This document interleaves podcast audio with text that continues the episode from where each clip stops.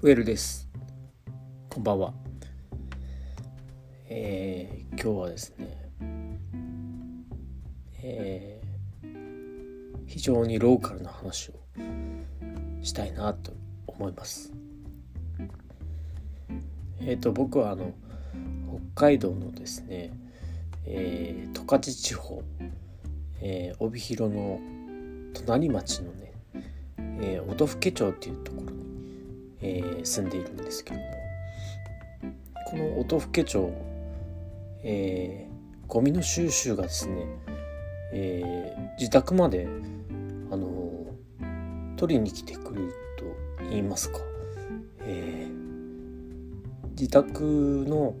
えー、前にですねゴミを置いておくとですね、えー、町のですね、えー、ゴミ収集車がですね持って行ってくれるという、えー、そういったあの便利な街でですね非常に助かってるんですけど、えー、あのあのゴミの分別も結構細かくです。あの設定されてまして、えー、プラスチックゴミだとか、えー、紙って書いてあるあのゴミ紙ゴミっていうんですかね、えー、そういったものをですね結構細かく設定してされてましてですね、えー、月曜日はあの燃えるゴミ生ゴミ、え、火曜日は燃えないゴミとか、え、水曜日はプラスチックゴミとか。結構細かく設定されてましてですね。それを自宅の前に置いておくとですね、えー、勝手に町の、えー、ゴミ収集車が持ってってくれる。非常に便利な街なんですけども。何が問題かというとですねあの生ゴミとか燃えるゴミをですね、えー、月曜日と、えー、今金曜日かな、えー、出しておくとですね専用の袋に入れて出しておくとですねまあえー、カラス、え、憎たらしいですね。カラスですねこれがですね非常に頭が良くてですね生ゴミと、えー、燃えるゴミをですね、えー、専用の袋に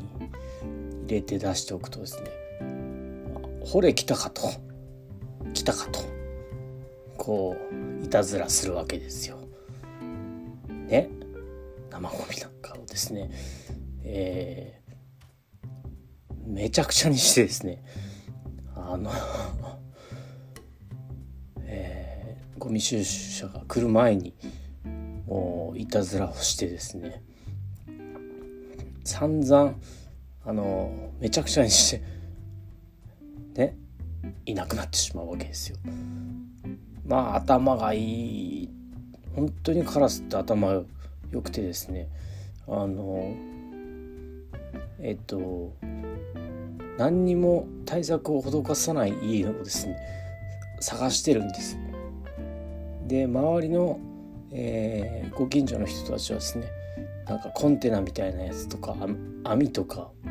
あのかぶせたりとかですね対策をしてまあカラス対策をしてるんですけど。僕なんかもうそのまんま出してたらですねそうやってカラスの被害に遭ってしまうという。これがもう何ヶ月も続いても嫌になってですね。もう僕もそのゴミのその専用キットん？キット？ん？コンテナみたいなのを買ってですね。ようやく対策をしたらですね。まあ見事にあのカラスはですね隣の家 何にも対策してない隣の家のゴミを狙ってしまうと。カラスって本当に頭がいいですね。っていう、えー、今日はお話でした。